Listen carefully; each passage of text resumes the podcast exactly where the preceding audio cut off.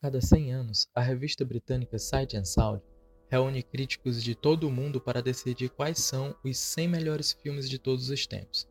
A lista é escolhida da seguinte maneira: cada crítico monta a sua própria lista de melhores filmes, de forma livre, baseando-se nos filmes em que acreditam ser os melhores ou os mais importantes para o cinema.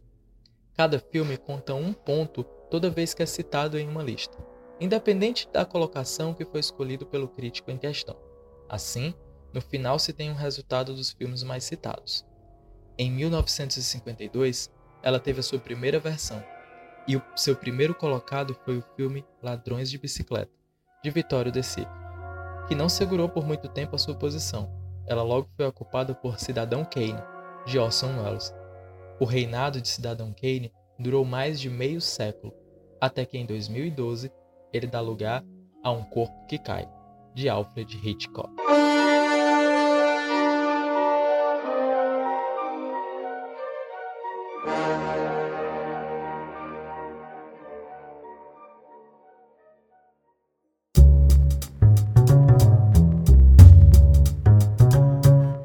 Então, Demetrius, Cidadão Kane. O que, é que você tem a falar sobre Cidadão Kane? Vamos lá, caro amigo Leandro.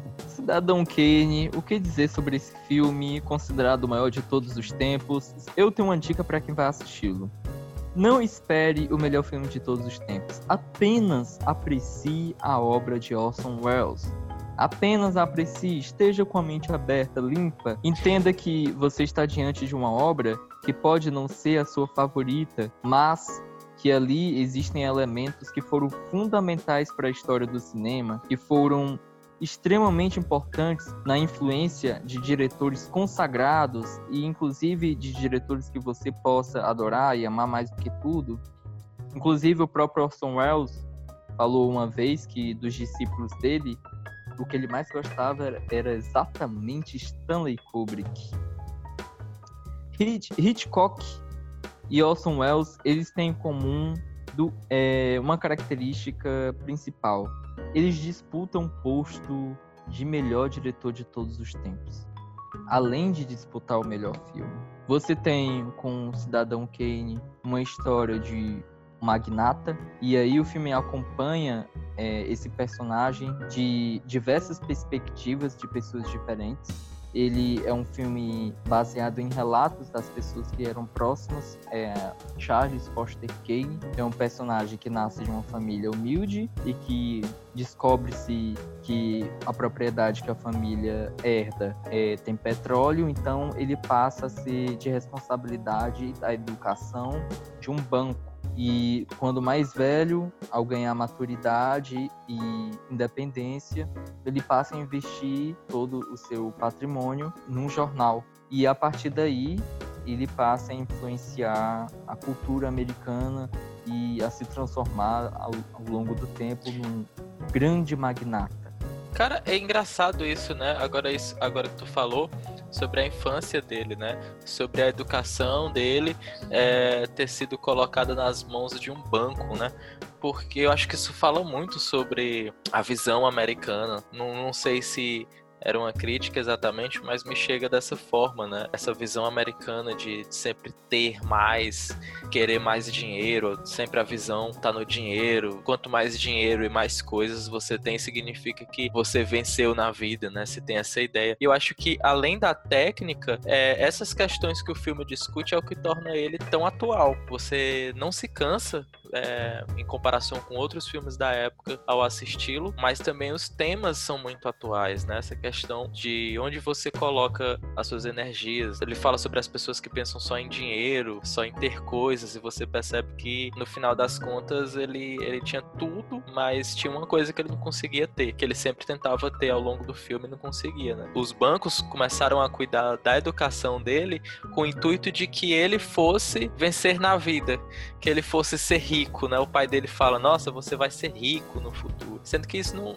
olha até onde levou ele, né? Esse pensamento dos pais. Sim, é, é, um cinema que tem várias camadas, esse filme, e esse é o que fica muito forte que é a preponderância de uma análise psicológica desse personagem. Ao analisar o filme, você percebe que existem várias perspectivas sobre o mesmo personagem, mas que elas convergem na maior parte do tempo para uma pessoa narcisista, egocêntrica e que, aos olhos dos outros, é extremamente ambiciosa e só quer ser amado, adorado e glorificado. Quando você tem ideia desse início do filme, você tem uma dimensão melhor do porquê a personalidade dele ser assim. Inclusive, é, essas questões fazem parte do, do grande mistério que envolve o filme, né? Eles são parte ali de um todo. E logo no começo, é interessante que isso que tu falou do banco, como responsável pela educação do Charles Foster Kane, é que ele faz essa crítica ao dinheiro, eu lembro de assistir e me perguntar se aquilo era de fato possível, se aquilo era, era real.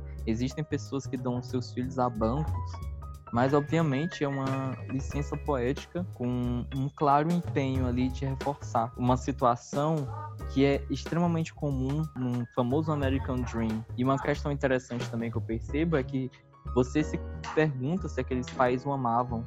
O pai logo intervém, horrorizado diante da situação de vender o próprio filho, mas a mãe, bastante seca, rígida, já começa a assinar os papéis, sendo que vários indícios dão ali a confirmação de que ela o ama, de que ela sente preocupação pelo aquele garoto e que tudo aquilo ela faz porque ela acredita nesse ideal, o American Dream que é vendido à sociedade americana. Exatamente. E esse filme, né, como tu colocou, ele é considerado um dos maiores filmes de todos os tempos. Ele por 50 anos foi o filme que liderou a lista, a principal lista entre as listas de maiores filmes de todos os tempos e perdeu agora pro agora não, né? Perdeu agora em 2012 para Um Corpo que Cai. Ele também venceu o Oscar de melhor roteiro. Foi indicado a outras categorias também, mas não chegou a, a, a, levar. Mas é muito engraçado, né? Essas coisas de, de listas e premiações, né? Porque o filme mais aclamado de todos os tempos, que é tido como um, um dos maiores da história, não, não chegou a sequer ganhar um Oscar, né? De, de melhor filme. Sim, ganhou um Oscar de melhor roteiro que foi dado a Orson Welles e ao Herman Mankiewicz e esse roteiro, que inclusive é histórico e foi atribuído a maior importância da, do, do processo do entendimento do quão revolucionário é o filme. E deram, tentaram, nos anos 80, dizer que esse, a responsabilidade por esse texto, pelo roteiro, seria muito mais, muito maior apenas do Herman Mankiewicz, que de fato ele foi o primeiro a passar a escrever logo após um acidente. Ele ficou um tempo em casa e começou a escrever esse roteiro. E foi então que o Orson Welles, incumbido pela RKO, que era a produtora da época que o contratou e deu todo o aval para ele, o que era extremamente raro para a época. Raros diretores, poucos diretores tinham esse aval, tinham esse pleno empreendimento de poder ter a liberdade de ser o criador completo e um grande investimento para uma obra, mas houve uma grande participação do Orson Welles comprovada depois por pessoas próximas a ele e por atores, parte do elenco, de que ele foi muito responsável pelo roteiro sim. E Com que certeza. é o único Oscar do filme, apesar das nove indicações, inclusive o único Oscar da carreira do Orson Welles. A carreira dele já tinha os seus altos, né? Tava no auge da carreira, ele sempre foi uma criança prodígio, já tinha um histórico no teatro, já era conhecido, já tinha um histórico na rádio, né? Teve o, aquele episódio onde ele narra o livro da Guerra dos Mundos e as pessoas acham que, que, é, um, que, é, uma, que é verdadeiro, né? E acham que os alienígenas estão atacando a Terra por conta da narração dele com tanta intensidade que, que foi, né? E... Curioso sobre esse caso aí, uma observação, é que esse programa da rádio, na qual ele trabalhava, era um programa que transpassava para o público da rádio grandes obras da literatura. Então, o que ele fez foi apenas transpassar uma obra da literatura, que era O Guerra dos Mundos, do A.J. Wells. No entanto, ele teve tanto empenho que pessoas que ligaram a rádio sem ter entendimento do que estava acontecendo ou simplesmente mudaram de estação, se assustaram completamente com a possibilidade de que de fato estavam ali alienígenas, marcianos tomando conta da Terra. Exatamente. E é muito louco, né? Porque então há 25 anos ele já, já tem ali um privilégio que não era dado a todo mundo, a praticamente ninguém na época, que é você ter a decisão sobre a montagem final de um filme. Mas isso também trouxe muitos problemas e um fardo muito grande para ele, né? Esse filme ele, ele era muito inovador, ele estava muito à frente do seu tempo, então ele deixou muita gente desconfortável dentro da indústria, né? E fora dela também. O filme ele é inspirado na vida de um magnata também da comunicação, que é o William Randolph. Ele ficou bastante chateado, estou usando uma palavra bem é, simples, né? Ele ficou bastante bravo com, com, a, com o filme ele se logo se identificou com a história do Charles Foster Kane e tratou de fazer da vida do Orson Welles um inferno, né? Tanto é que, posteriormente, depois de Cidadão Kane, foi muito difícil ele emplacar um outro trabalho. Ele nunca teve mais nenhum direito é, sobre o corte final, sobre a montagem final de nenhum filme. Todos os outros filmes deles eram muito problemáticos, porque o estúdio sempre estava tomando decisões e, e modificando seus filmes, então ele não tinha mais a, a decisão final. Isso foi muito problemático para a carreira dele no final, né? Completamente um cara que aos 25 anos criou a maior obra-prima da história do cinema, tinha um talento imensurável, mas infelizmente não teve a abertura da indústria na época e o entendimento de suas obras. No entanto, é, alguns críticos, alguns diretores já reconheciam um talento único daquele jovem rapaz e que despontou com aquele filme tão importante. Uma observação curiosa é que o Orson Welles ele ganhou depois desse Oscar do, de roteiro por Cidadão Kane, ele ganhou um Oscar honorário em 1970 pelo conjunto de sua obra. Inclusive, em 1942, a pedido do governo americano, ele vem ao Brasil fazer um documentário acerca do carnaval e da cultura latina como um todo, e ele tem um plano de filmar principalmente aqui o Brasil e o carnaval. No entanto, a produção teve problemas e ele acabou esse filme sendo editado de maneira insatisfatória pelo próprio diretor posteriormente. Ele ficou bastante interessado também, uma curiosidade, na história de quatro jangadeiros cearenses que saíram de suas jangadas de Fortaleza até o Rio de Janeiro. Ele ficou encantado com a história né? e esses quatro jangadeiros foram lá é, fazer suas reivindicações a Getúlio Vargas. Ele achou extremamente interessante, quis incluir, mas infelizmente foi barrado pelo estúdio e não pôde fazer a inclusão dessa história no documentário. Então, ele passa um, bastante tempo aqui conhecendo a cultura brasileira, conheceu o grande Otelo, inclusive comparou ele ao Chaplin, e já era um homem muito famoso aqui e já bastante influente, inclusive seu filme pelo mundo todo. Ele tem esse ar de persona não grata em Hollywood, mas ao mesmo tempo é aquele cara que tem uma admiração, uma aura acerca dele. Infelizmente, ele não vingou tão bem pela indústria anos à frente, apenas fazendo algumas participações, dublagens e não teve aquele reconhecimento que merecia. Né? Com certeza, mas é, é, um cara assim que vale muito a pena você ir atrás das obras dele, né? Não são muitas Acredito que ele gostaria de ter feito muito mais, ainda mais com o talento dele. 25 anos de idade ele já criar uma obra como Cidadão Kane, mas ainda assim vale muito a pena ir atrás dos filmes que ele fez, tanto como ator como diretor. Mas é, voltando ao Cidadão Kane, é, vamos discutir aqui por que, que esse filme ele é considerado o maior de todos os tempos, né? A, é, a gente reviu o filme agora recentemente para tentar entender um pouco de do porquê que esse filme é tão aclamado. E eu fiquei muito impressionado era algo que eu não lembrava, assim, da última vez que eu, que eu assisti, mas me impressionou muito a forma como esse filme ele é atual. As técnicas, a forma como ele usou uma série de técnicas que não necessariamente ele criou, se diz muito que ele criou é, muitas técnicas, mas o que na verdade ele fez foi assimilar tudo que já tinha sido criado, né? A profundidade de campo, o, os planos longos, toda a qualidade fotográfica que, que, ele, que ele e o diretor de fotografia dele colocaram no filme, a questão de, da mixagem de som, que ele dá um toque especial por causa também da sua carreira no rádio. Então, ele conseguiu juntar todas essas técnicas de uma forma tão perfeccionista e minuciosa que ele fez um filme praticamente perfeito. Me parece que era tudo muito bem trabalhado, foi tudo muito bem pensado. Então, eu acho que isso é o que faz ele ser tão grande, né? Nada nele é por acaso. Todas as coisas que são colocadas lá, elas foram pensadas, elas têm um porquê, elas foram muito bem trabalhadas, foram muito, foi muito bem estudado, né? Ele foi um cara que estudou muito as grandes obras do cinema que tinham sido sido feitas antes. Ele era um fã do, de John Ford, que também é um, um, outro gênio do cinema, e tem um domínio da linguagem cinematográfica é, é, muito grande.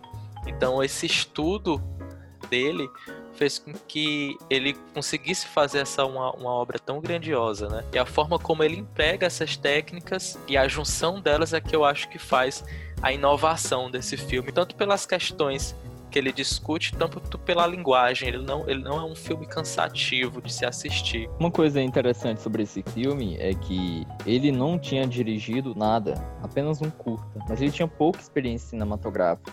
Inclusive, durante o processo de captação dos recursos necessários para a produção do filme e na busca por uma inspiração ou em um roteiro específico, ele como você bem colocou, assistiu a vários filmes clássicos e vários filmes de ponta da época. Não à toa que todos os recursos mais é, avançados ele utilizou e fez uma síntese fantástica em Cidadão Kane. E uma coisa bastante curiosa e interessante é que o diretor de fotografia, o Greg Toland, né, em 1940, ele ganhou o Oscar de melhor é, diretor de fotografia e Assim que soube que havia um projeto com um diretor novo, o então Orson Welles, ele logo se interessou, ele mesmo se dispôs a ir atrás e porque sabia que teria uma maior liberdade ali de trabalhar. E ele faz isso muito bem, junto com Orson Welles, que assistiu vários filmes do expressionismo alemão. Você vê a importância de, da, da, das sombras sobre em vários aspectos que noteiam o filme que dão a ele um tom bastante interessante, bastante no ar, inclusive, Sim. em sua composição. A fotografia do filme é impecável. Os planos longos, como eu já tinha falado, a profundidade de campo a junção desses, desses dois elementos, junto com a, a, iluminação, o trabalho que ele, a forma como ele iluminava a cena, a forma como ele trabalhava os atores em cena, ele na fotografia dele, ele sempre direciona um olhar para certos pontos, mas ele nunca limita o olhar do espectador. Ou seja, você é direcionado para um ponto específico da, do plano, mas ele não te limita, você pode olhar para onde você quiser. Se você quiser olhar para a cena lá fora da casa onde tem uma criança brincando, você pode, pode olhar para lá. E se você quiser olhar para o primeiro plano onde tem uma mãe preocupada com seu filho assinando documentos, colocando a vida dele nas mãos de um banco, também você pode assistir essa história, né? Ele meio que faz uma junção dos filmes antigos, né, que eles eram mais teatrais mas ele consegue pegar os filmes mais modernos da época e fazer a junção dessas duas épocas e fazer uma coisa totalmente nova. Então, ele é teatral, mas ao mesmo tempo ele também é cinema. Ele, ele sabe trabalhar a linguagem de uma forma muito incrível. E é por isso que esse filme ele é tão grandioso, né? Sim, é, é, um filme que, inclusive, ele converge em várias áreas do conhecimento, não apenas cinema, como psicanálise ou teoria da comunicação. O personagem Charles Porter Kane, ele versa sobre duas teorias bastante conhecidas, que é a teoria hipodérmica, que é uma teoria é, na área de comunicação, que supõe que a grande massa, o público, o espectador, o ouvinte, é absolutamente passivo e o sujeito, que é o que transmite a mensagem, ele tem um poder absoluto. Essa teoria surgiu lá pelos anos 30, mas foi muito posta em prática logo após a Segunda Guerra Mundial e durante a Segunda Guerra por exemplo, por Adolf Hitler, que fazia aqueles grandes discursos pelo rádio. E o personagem Charles Foster Kane, ele é a síntese muito grande desse homem é, que sabe do poder que tem e sabe da influência que tem sobre a sociedade e as pessoas e que passa a considerar-se um deus, um senhor acima de todas as pessoas. Existe um documentário chamado Muito Além do Cidadão Kane, um documentário da BBC, e ele foca nas figuras do Roberto Marinho, que é um grande empresário magnata da comunicação brasileira, e você vê a influência do, do Cidadão Kane até no mundo de hoje, quando várias personalidades hoje discutem essa questão de o quanto a fake news os afeta e o quanto eles também são propagadores de fake news. A gente vê essas figuras aos montes por aí, principalmente na política. Ele tem uma, uma relação também muito curiosa nesse filme do descobrimento do quanto essa ideia da teoria hipotérmica pode ser falha. E hoje, inclusive, o que é o que é mais de maior consenso entre os especialistas em comunicação é a hipótese do agendamento, que é a ideia de que você tem a influência sobre o público, mas não de uma maneira absoluta.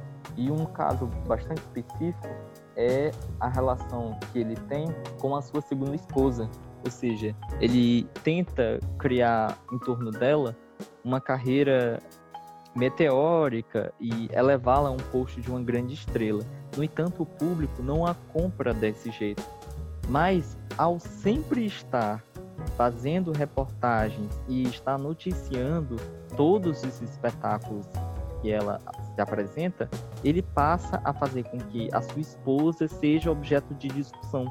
Ou seja, embora você não possa influenciar absolutamente as pessoas, mas você pode, de certa forma, influenciar o que as pessoas estão comentando ou falando. Essa relação que o Charles Foster Kane tem com a segunda esposa é uma relação bastante parecida com que um empresário William Randolph Holster esse empresário, ele de fato também tinha uma esposa, e essa esposa, ele era uma, uma artista é, de cinema que ele queria fazer com que se tornasse uma estrela de, a qualquer custo, fazendo todo o investimento midiático necessário para a própria esposa. Então, até essa relação de idêntica, de similaridade existem Inclusive, muitas pessoas apontando que Rosebud, né, que é botão de rosa, seria o um nome é, pelo qual o William Randolph, né, esse magnata americano, chamava a genitália de sua esposa. Motivo pelo qual, então, eles ficaram assim tão irritados com o Orson Welles. É, eu já ouvi também essa teoria, não, não é comprovado, mas é, as pessoas tendem a acreditar pelo fato de, de terem muitas semelhanças né, entre a história do William com a história do, do Charles Foster Kane. E é isso, acho que o Cidadão Kane ele é um filme muito completo, é um filme muito. É, é muito minucioso o trabalho que é feito nele, muito perfeccionista. Então, talvez por isso ele seja tão aclamado e ele é uma, é uma aula de, de cinema. Eu acho que todo estudante de cinema tem que assistir o Cidadão Kane, porque você consegue perceber várias, vários elementos do que é fazer um filme, né? A direção é muito bem feita e é muito bem colocada no filme, você consegue perceber traços de direção no filme, você tem uma, uma fotografia inacreditável de boa, de que é uma que é uma fotografia que ela ajuda a contar a história do filme. Ela não é simplesmente bonita. Tem um trabalho de mixagem excepcional. Tem coisas que é, não eram tão comuns na época, por exemplo, como ele usava o recurso de som como um elemento de ligação entre cenas, a escolha de, de não ter feito uma história linear, que também não era algo muito comum na época, ele contar a história de, de múltiplos pontos de vistas, e ele vai lá na frente e volta, e você consegue entender a história muito bem, sem precisar dessa linearidade. Por isso, talvez ele tenha sido considerado o maior filme de todos os tempos, até que em 2012 a gente tem aí o nosso querido Alfred Hitchcock com seu Um Corpo que Cai. 2012 ele subiu na lista, tomou o lugar de Cidadão Kane e foi considerado agora o maior filme de todos os tempos. E a gente tá aqui para entender por quê, né? O que que tem de tão bom em um corpo que cai, capaz de fazer Cidadão Kane cair depois de 50 anos. Segundo a própria filha do Hitchcock, Hitchcock fazia filmes para o público. Ele não queria agradar a crítica, ele queria agradar o público. Inclusive, uma grande frustração dele com o corpo que cai foi o filme não ter tido o sucesso em bilheteria que ele gostaria que tivesse tido, porque foi o filme mais pessoal, portanto tinha ali toda uma questão de um envolvimento íntimo dele para com o filme, que ele fez pensando na atriz Vera Mills, que era uma de suas atrizes preferidas e que não pôde fazer o filme pois havia engravidado na época. E ele, revoltado, porque a atriz preferiu é, cuidar de um filho a fazer o fio, a, chamou, segundo a época, né, ele foram colocadas no lugar da Vera Mills, foi a atriz Kinovak, que depois, inclusive, falou bastante mal, porque ela o estressava muito, incomodando ele direto sobre as reais intenções da personagem, coisa que ele não gostava muito.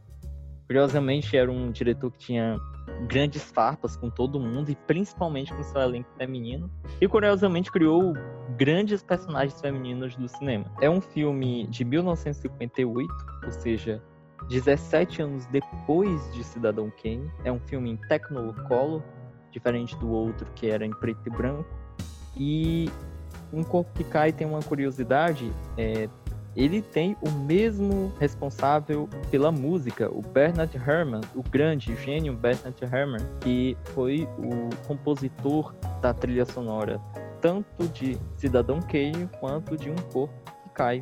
E esse cara esse era, filme... era um, meio que um gênio, né? Das trilhas sonoras na época. Ele trabalhou em muitos filmes do, do Hitchcock e ele fez a, a trilha sonora do Psicose também. O cara é lembrado até hoje, todos escutam as trilhas dele, apesar de não saberem quem ele é, mas o cara tá nos ouvidos aí de muita gente, inclusive tem trilhas sonoras nos dois filmes mais respeitados do cinema, né? Sim. E esse filme, Um Corpo que Cai, do Hitchcock, ele é um filme baseado num livro francês de uma dupla de escritores, de uma novela especificamente, que o Hitchcock já se interessara por uma de suas obras, no entanto havia sido vendida a outro diretor francês, que inclusive chamam de Hitchcock francês, e esse outro filme Dentre os Mortos, né? Entre os Mortos, e que foi adaptado para o filme, mudando o nome para Vertigo, Vertigem, Inclusive, a escolha do título teve todo um processo até se escolher Vertigo como o nome de fato. O Hitchcock gostou bastante dessa novela, se impressionou pela capacidade dos autores em escrever temas que lhe apreciavam. Ele sempre girava em torno de memórias, angústias, desejos, e paixões e mistério. E ao mesmo tempo ele sempre flerta com o obscuro, com o sobrenatural, sem no entanto cair naquele espaço de terror completo. Uma coisa bastante interessante é que tanto Psicose, e, e, ele vai fazer isso dois anos depois, Psicose de 1960, ele usa um recurso aqui que é bastante parecido com o que ele vai fazer logo depois, que é essa mudança do primeiro para o segundo ato. Você tem uma, um começo de um filme com uma história, com uma perspectiva, e as coisas mudam completamente. Quer dizer, ele inverte a lógica da estrutura do filme que você assiste. E quando você achava que o filme era de tal gênero, ele transita assim, de uma maneira extremamente orgânica para outro gênero. Esse filme tem um diretor de, eh, de fotografia, é o Robert Burks, que inclusive ganhou o Oscar é, em 1956, dois anos antes, e em que ele chama para integrar o elenco. Inclusive, o Robert Burks faz um trabalho impressionante. É uma das fotografias mais famosas do cinema e tem todo aquele efeito de animação que depois é bastante influente. Inclusive, uma série muito conhecida, Mad Men, tem um personagem Don Drape que ele é muito baseado em um corpo que cai, naquele contexto de fazer uma animação em que o personagem está caindo sobre a beira de suas próprias loucuras, anseios e, e desejos. E o, uma curiosidade acerca do elenco é que, enquanto o Hitchcock gostava de trabalhar sempre com grandes estrelas do cinema. Ele tinha uma preferência, inclusive, por loiras muito famosas, sendo Grace Kelly uma de suas atrizes preferidas, que havia se aposentado em 56 e ele já não poderia chamar, infelizmente, para fazer parte do elenco de O Corpo que Cai. Enquanto o Hitchcock investe no elenco bastante famoso, James Stewart, que era um astro na época, Kim Novak, que estava em ascensão e era uma atriz bastante elogiada por seus trabalhos, e a Barbara Bel Geddes, que posteriormente ficaria muito famosa é, participando da série como a matriarca da família Dallas. E quanto o Orson Welles investe num elenco, até mesmo por uma questão de custo, um elenco menos conhecido, em que ele integra o personagem principal e chama um elenco todo que veio do teatro e que também não tinha tanta experiência assim em cinema. Sendo as pessoas posteriormente mais conhecidas entre esse elenco, a Agnes Moorehead, que depois é, ganharia fama na TV e em alguns papéis no cinema, e o Joseph Conten, que é um ator que despontou a partir de Cidadão Kane, fez alguns filmes bastante importantes, inclusive voltando a trabalhar com Orson Welles é, no filme O Terceiro Homem, um filme noir britânico, inclusive considerado por muitos o último grande filme noir, esse filme de 1959 ou 1958. E esse filme britânico é extremamente influente, importante e tem uma aparição fantástica do Orson Welles ali como um elenco, inclusive fazendo um amigo do Agnes Moorehead que ele já havia feito em Cidadão Kane, né? Assim, dois amigos ali como parte central de uma história fundamental. O Alfred Hitchcock fez nesse filme um, uma alegoria bastante interessante acerca da relação entre o homem e a busca da idealização feminina. E existem várias teorias acerca do que seria e do que representaria a personagem da Novak para o, o, o Ferguson, né? o John Ferguson. Então, personagem do James Stewart. E uma de, dessas teorias é a análise freudiana do Um Corpo que Cai, que também é bastante forte na análise de Orson Welles ao fazer Cidadão Kane. Cidadão Kane tem uma, é uma perspectiva freudiana bastante grande. Você vê a importância de traumas da infância do personagem na sua vida adulta, reverberando, inclusive, até o final de sua vida, nos últimos suspiros. E a mesma coisa se vê em termos de importância freudiana na obra de Alfred Hitchcock, que você analisando ali superficialmente, o público e parte da crítica não conseguiu captar, mas tem todo um simbolismo ali acerca de desejo, de loucura, em que o personagem bastante adipiano do James Stewart tem um estado quase que de loucura, de obsessão e de daquela relação de pulsão de amor e ódio pela personagem da Knobloch. Então é muito interessante notar é, a psicanálise freudiana sendo extremamente analisada sobre a ótica desses du dessas duas grandes obras do cinema. São dois filmes muito profundos, né? Mas que eles têm um trabalho técnico e de linguagem cinematográfica tão bom e tão bem feito que eles não se tornam é, filmes maçantes, né? Filmes se você, você pode simplesmente assistir um corpo que cai e se impressionar com e ficar instigado pelo mistério, né, por tentar descobrir aquele mistério. Você pode assistir o Cidadão Kane e ficar também mais instigado tentando descobrir e impressionado com a figura do Charles Foster Kane, tentando decifrar quem é aquele homem, sem se ligar tanto na, na profundidade das histórias, né? Enquanto Cidadão Kane tinha um trabalho de luz e sombras muito bem feitos, um trabalho de fotografia muito bem, muito bem realizado, a questão do, do foco, a questão do plano longo. Aqui não é um filme preto e branco, mas ele tem uma, uma fotografia belíssima também. O diretor de fotografia é, é igualmente incrível e ele é uma fotografia que também tem muitas coisas, né? Ele tem muita coisa em, em plano, é, principalmente quando eles estão dentro de de sets é, menores, né? Estão dentro de casas. E também ele trabalha muito bem as cores. Se por um outro lado ele tem um filme que ele trabalha muito bem as luzes e as sombras e os tons de cinza, aqui a gente tem um trabalho muito bem feito com cores, inclusive em certos personagens, né? Você pode ver como ele manipula a cor para colocar um certo sentimento e para falar de um certo personagem e essa cor se repete em, em, determinados personagens ao longo do filme e você começa a fazer conexões, né? Às vezes você não pega de primeira, mas quando você assiste a segunda vez você já percebe coisas que hum, esse personagem ele, ele sempre tá numa coloração assim, a cena que ele aparece é, é, sempre tem uma coloração dessa forma, as roupas que ele veste. Esse filme, logo ao ser lançado, como já dissemos, teve uma recepção mista e só foi reconhecido e principalmente reconhecido pelo o, a crítica francesa, né? Truffaut foi um dos principais pessoas a reconhecer o talento do mestre do suspense. Inclusive em uma entrevista bastante famosa, que tem um livro chamado é, Hitchcock Truffaut, né? Um livro bastante interessante para quem é cinéfilo. Truffaut, ao fazer a pergunta sobre o que era um corpo que cai, é, Hitchcock define muito bem, segundo as suas próprias palavras, um resumo bastante interessante sobre o filme. Ele diz que Um Corpo que Cai é um poema necrófilo. A é, história é, de um cara que quer dormir com uma morta.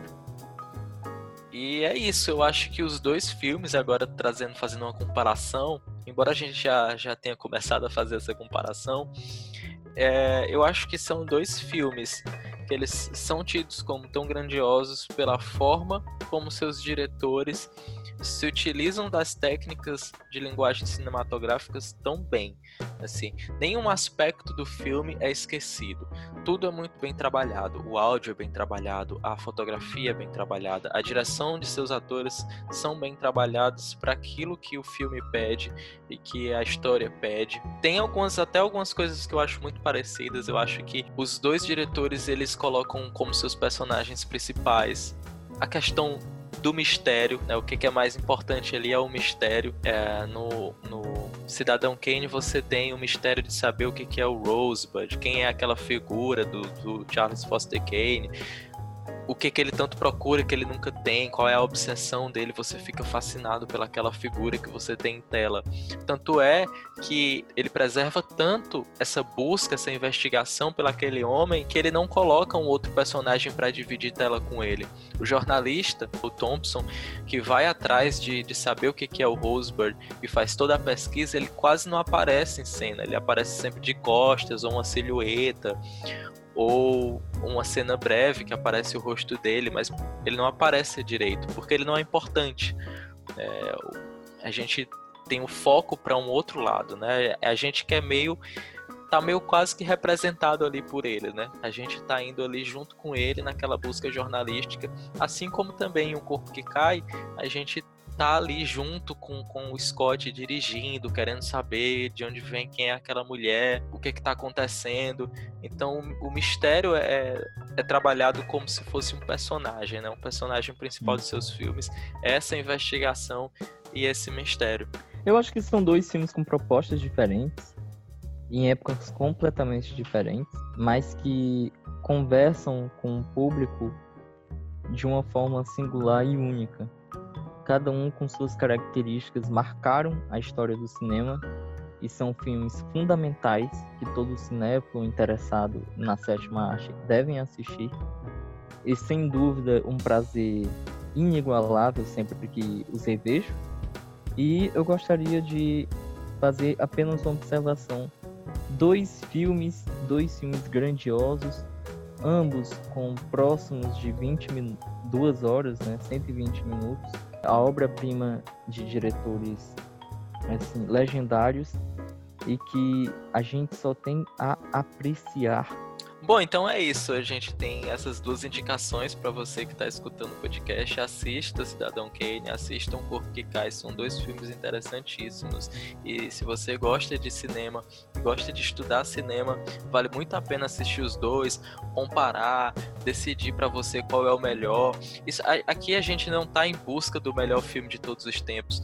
Apesar da proposta do podcast, né? Agora já já falando um pouco sobre a proposta do podcast, esse podcast foi criado para falar sobre esses filmes que são tidos como nessa lista como os melhores de todos os tempos, né? os 100 filmes de todos os tempos.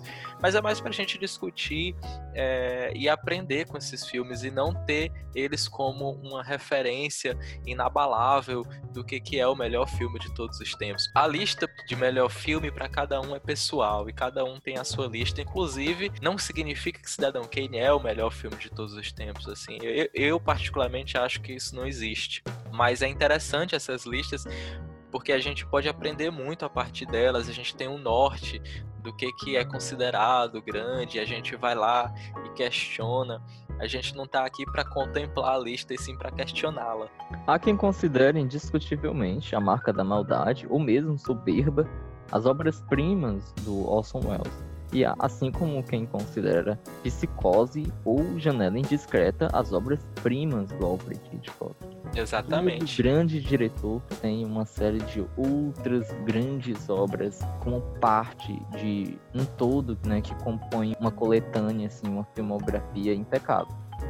Então é isso, a gente vai ficando por aqui e no próximo episódio a gente vai falar de um outro filme também dessa lista dos 100 melhores filmes de todos os tempos. Então fica atento às nossas redes sociais, @vertigencast no Instagram e até a próxima.